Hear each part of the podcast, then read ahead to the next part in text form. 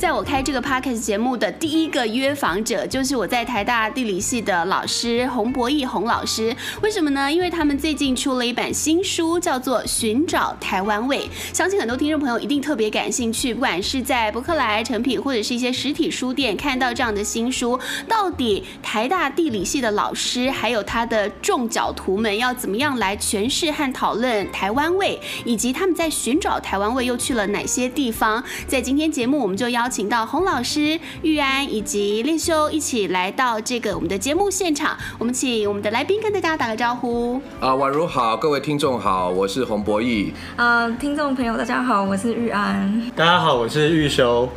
好，我们今天有三位这个嘉宾来到我们的节目现场，是第一次阵容这么庞大，因为我们有一个非常棒而且很呃广的主题要跟大家来讨论台湾味。那我们首先就请教洪老师好了，那时候怎么会这样子要学生们跟你一起出这本书？初心是什么？Oh, 是初心吗？初心当然就是我的学生，我也很幸运。坦白说，我觉得我的学生都啊、呃、走出他们的舒适圈啊，勇于挑战，跑田野哈，到东南亚，那在台湾岛内也跑。到一个自己这个成长经验很不同的地方，比方说我们书里面的作者跑到这个可能是本来是住在城市的，跑到原住民的社区里面去看咖啡、看茶，跑到这个乡间去看米，然后呃东南亚有泰国啊、那个越南啊、马来西亚这些等等的，那总觉得这些精彩的田野的故事。那当然，论文就是口试，我签个名通过了，那大部分的时间就是放在图书馆嘛，哈。对。那各位听众，你们真的会去图图书馆那个查他们的论文吗？我都有点忘记我的硕论有没有寄回去。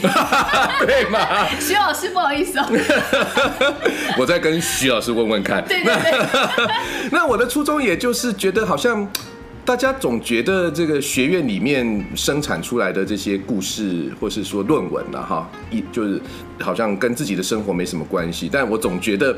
现在似乎必须用一个管道，让这些学生精彩的故事，然后可以跟社会有一个更好的对话。那当然，出书就是一个我觉得蛮棒的管管道。那我其实提一下，就是我们出这本书之前，我就已经尝试着怎么样在地理学的这些知识的产出公共化。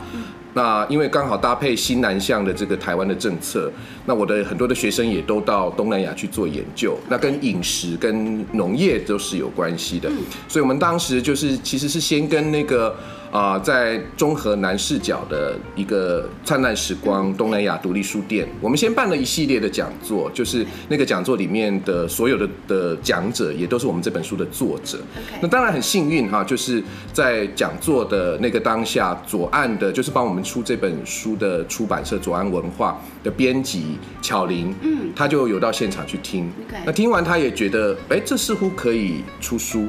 然后我就跟我谈。那我当然也觉得，哎。很棒啊，哈，就出一本书，然后我常常也跟我的学生说，哎，我出一本，其实街坊邻居都知道我们在做什么，你你们的爸爸妈妈也都知道你们到底在做什么，常常我们都讲不清楚，哈，就是在学院里面到底我们在做什么，讲不清楚。对啊，因为论文题目总是一言难尽，光是第一章序论就要写很多，哦，那个很多。对对对，很难写哈，就是怎么样把九本论文哈，大家想一下哈，就九本论文那厚厚的，那要把它综合成一本大概三百页左右的书，那这个过程当然几乎所有的作者都重写了。因为学院里面的语言的方式、写作的方式，坦白说还是跟出一本大众书不一样的，不太一样。没错，OK 啊，那所以大家也都重写，所以整个过程从刚刚讲的巧玲跟我们开始讨论一本书的可能，一直到这本书的完成跟出版。嗯大概就是两年的时间。哇，那因为我有很多餐饮界的朋友，大家听这集的时候一定很期待，究竟从地理学的取径要怎么样来讨论台湾味？嗯，那我们现在请玉安跟那个玉修分别来从你们研究的这个题目稍微跟大家提点一下，你们分别在讲的内容是什么东西？好了。嗯、呃，大家好，那我的主题主要是从燕窝开始出发。就是在如果是台湾人在迪化街或是中药行或是过年逢年过节送给亲戚长辈的伴手礼，常常都会看到燕窝。对，燕窝这个呃高级高档礼盒组。对，没错。嗯、那我就会很好奇说，那燕窝到底是哪里生产的？台湾没有人在生产燕窝，为什么？那其实大部分的人都是华人在吃，主要市场也在中国。可是燕窝到底怎么生产？那我就很好奇。那我就去看它的产地，其实就是印尼、马来西亚、泰国、越南，其实都在东南亚。所以我就会好奇，哎，为什么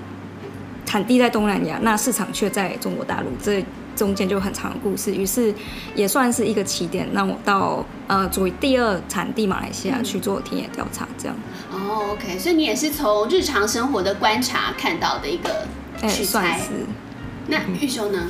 就是当初我大概是二零一五年开始准备硕士班和硕士班相关的论文题目的时候，那那时候我原本的计划就想说可以跟洪老师一起讨论一些茶叶，特别是台湾的茶农在东南亚发展的一些议题。然后那时候我不知道各位读者有没有印象，就是五十岚跟英国蓝是两家那呃一直都非常规模非常大的饮料店，在大概二零一五年四月的时候，他们被有一个食食品。安全的议题，他们的茶叶被验出有农药残留超标，然后那件事情引起就是台湾社会蛮大的震动，然后很多人都会开始讨厌讨论呃茶叶茶叶的食品安全、农药使用等等的。那那时候就有很多人把矛头指向越南茶，然后我也在那个 moment 开始去爬书说，呃过去大概十几二十年来，台湾社会虽然说我们的茶叶消费其实非常仰赖越南进口的茶叶来补充，但是其实普遍都它会有一些。呃，非常负面的批评或想象，那就是从这个为起点，我开始去想说，那我是不是应该去越南看一下台湾人那边种茶的时候，他们怎么样去呃维系他们的食品安全，怎么样去制作出一个呃 quality 上面符合一定水准的茶叶，那就开始我后面大概两年半的田野工作跟论文的写作，大概是这样子。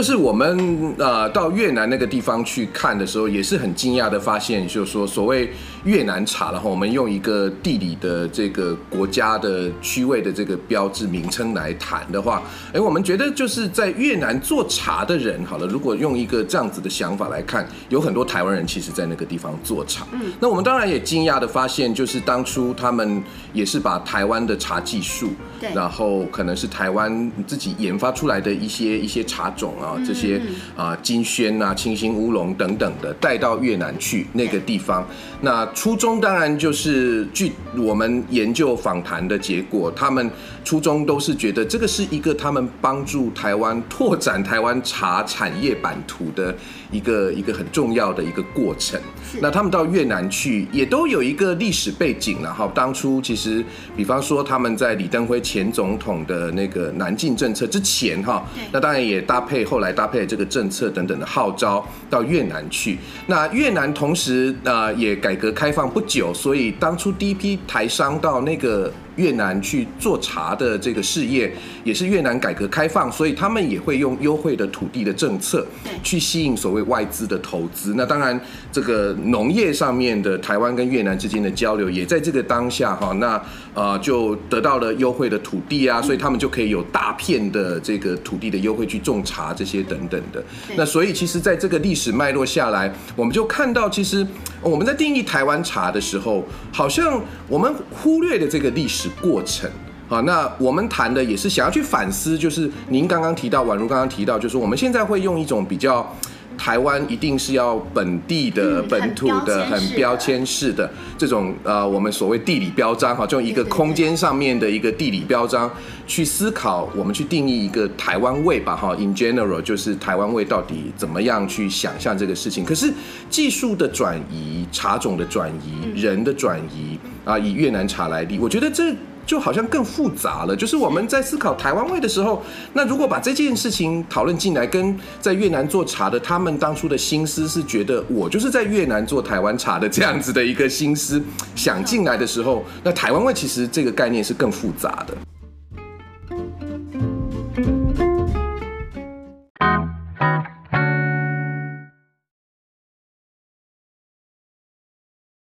我们其实在这个地理学的取径讨论台湾味很有趣，是其实我们呃大家可能会觉得我们都讨论的是很地域性、空间性的，但其实时间的深度也是在这本书当中，每一篇论文几乎会讨论到去爬书它的历史脉络，对不对？因为其实一般可能餐饮界我们在讨论台湾味道，有其中一支就会在开始讲，那可能是阿嬷的味道，可能是过去追溯历史那个那那一锅炖肉啊，然后或者是可能客家的这个什么。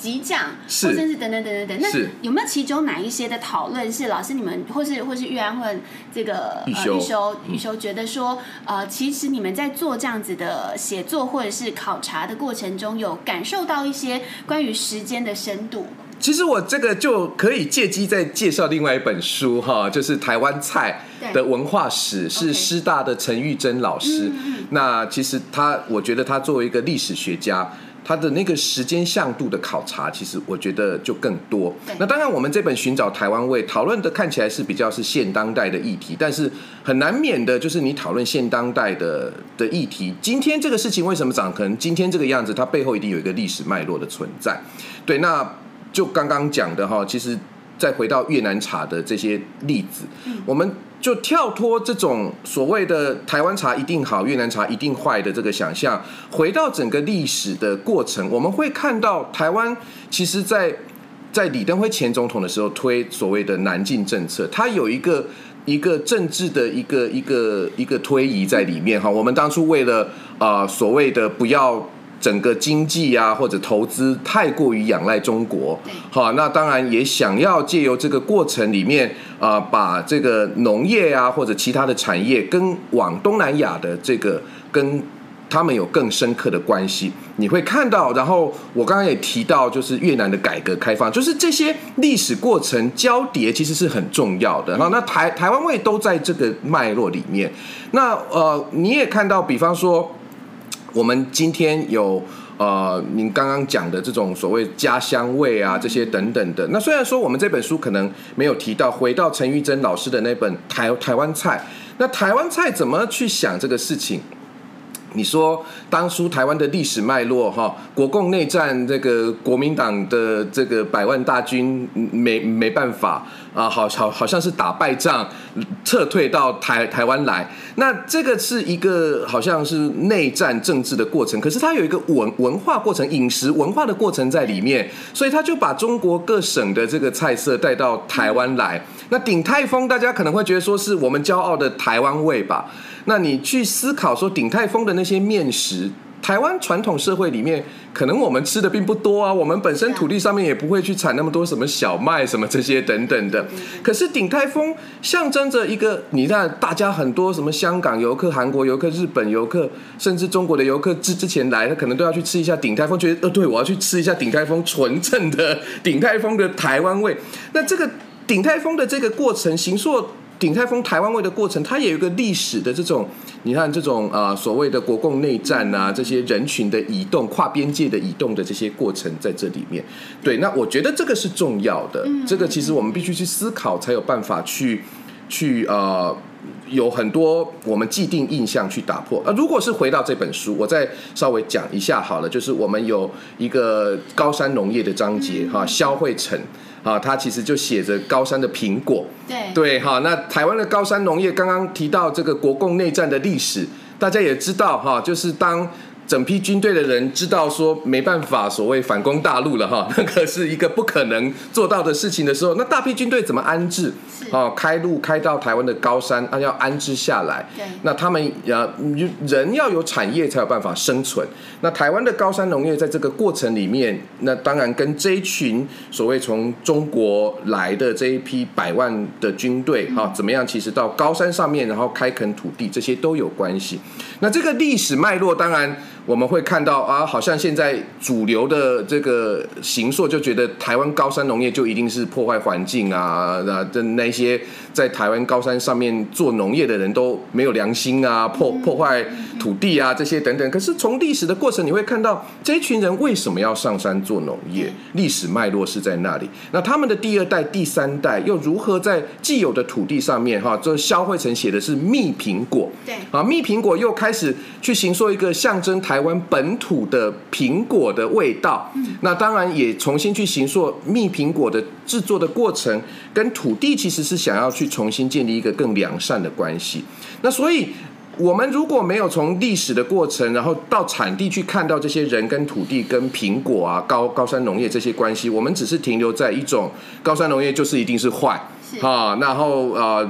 就是所谓的有机生产或什么东西就一定是好啊，这些等等的话，我们就会看不到这些历史过程跟人跟土地的这些交流、跨边界的这些交流，变成是现当代台湾味的样子。这是我看到的。我不晓得这个玉修跟。跟这个玉安有没有要补充？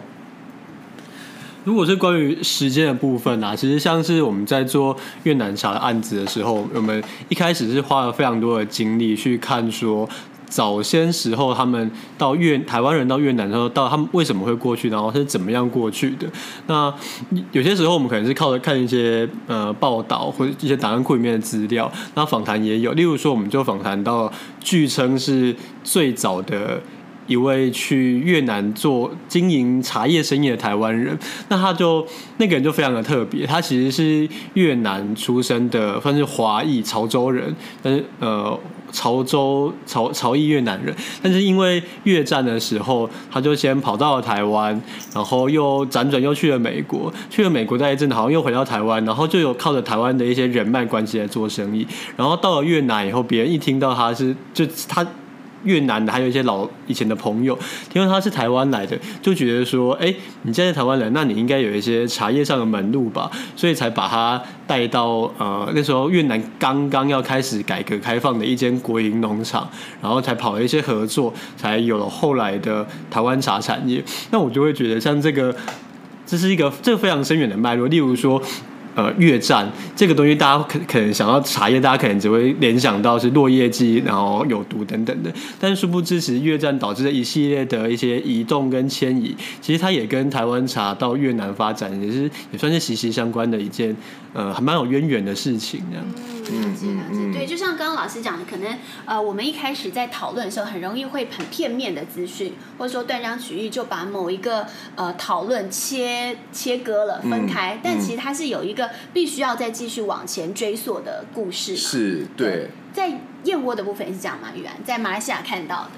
嗯，刚开始我就会很好奇，就是中国不量产燕窝，但是他们华人就是非常喜爱燕窝，燕窝就是在华人的传统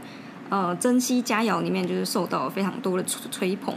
对，那可以说是有华人的地方就有人吃燕窝。对，那我就会很好奇啦，就。研究这都是从好奇开始嘛？那我觉得上网还有嗯，去一些期刊上面找华人吃燕窝的历史。那在嗯燕窝的消费端上面就有两种热门的说法，就是华人怎么开始吃燕窝。相传在明代的时候，郑和下西洋就来到了东南亚的海岛，然后某一天不慎就是遇到海难，所以他们就搁浅在某个印尼的。岛上面，然后那那时候他们就没有东西吃，然后就肚子很饿，然后郑和就看到山洞里面就是有洞燕，就是在山洞里面燕子，看到哦洞燕的的巢就是白白的，觉得就就是命令下属就是去把它炖来吃，看看可不可以有什么效果。然后不久两天后，他发现哎每个每个就是部署的，就是精神恢复的很好，然后颜色。呃，面色之对，对，然后就把就是这些燕窝，就是呃拿回供奉给明成祖.所以也就是官宴贡宴，就是为什么会变朝廷呃食材的一个来源说法。对，那还有另外一种说法是什么？唐代的呃杨贵妃就已经开始吃了，所以她就是拿来养养颜美容啊。对，那到底？真实的情况是怎么样？其实这段历史已经不得而知，但可以确认的是，就是他们燕窝在华人的呃古代就已经有它的。记录了，OK OK OK，很有趣哎。现在台湾可能更流行吃什么白木耳，白木耳又叫做素燕窝，对啊对啊，要挂上燕窝，是，一个跨边界的词，对不对？就是荤跟素也跨边界，是啊是啊是啊，好像就是它有一种取代性啊，或者说就变成好像比较政治正确，还是道德正确。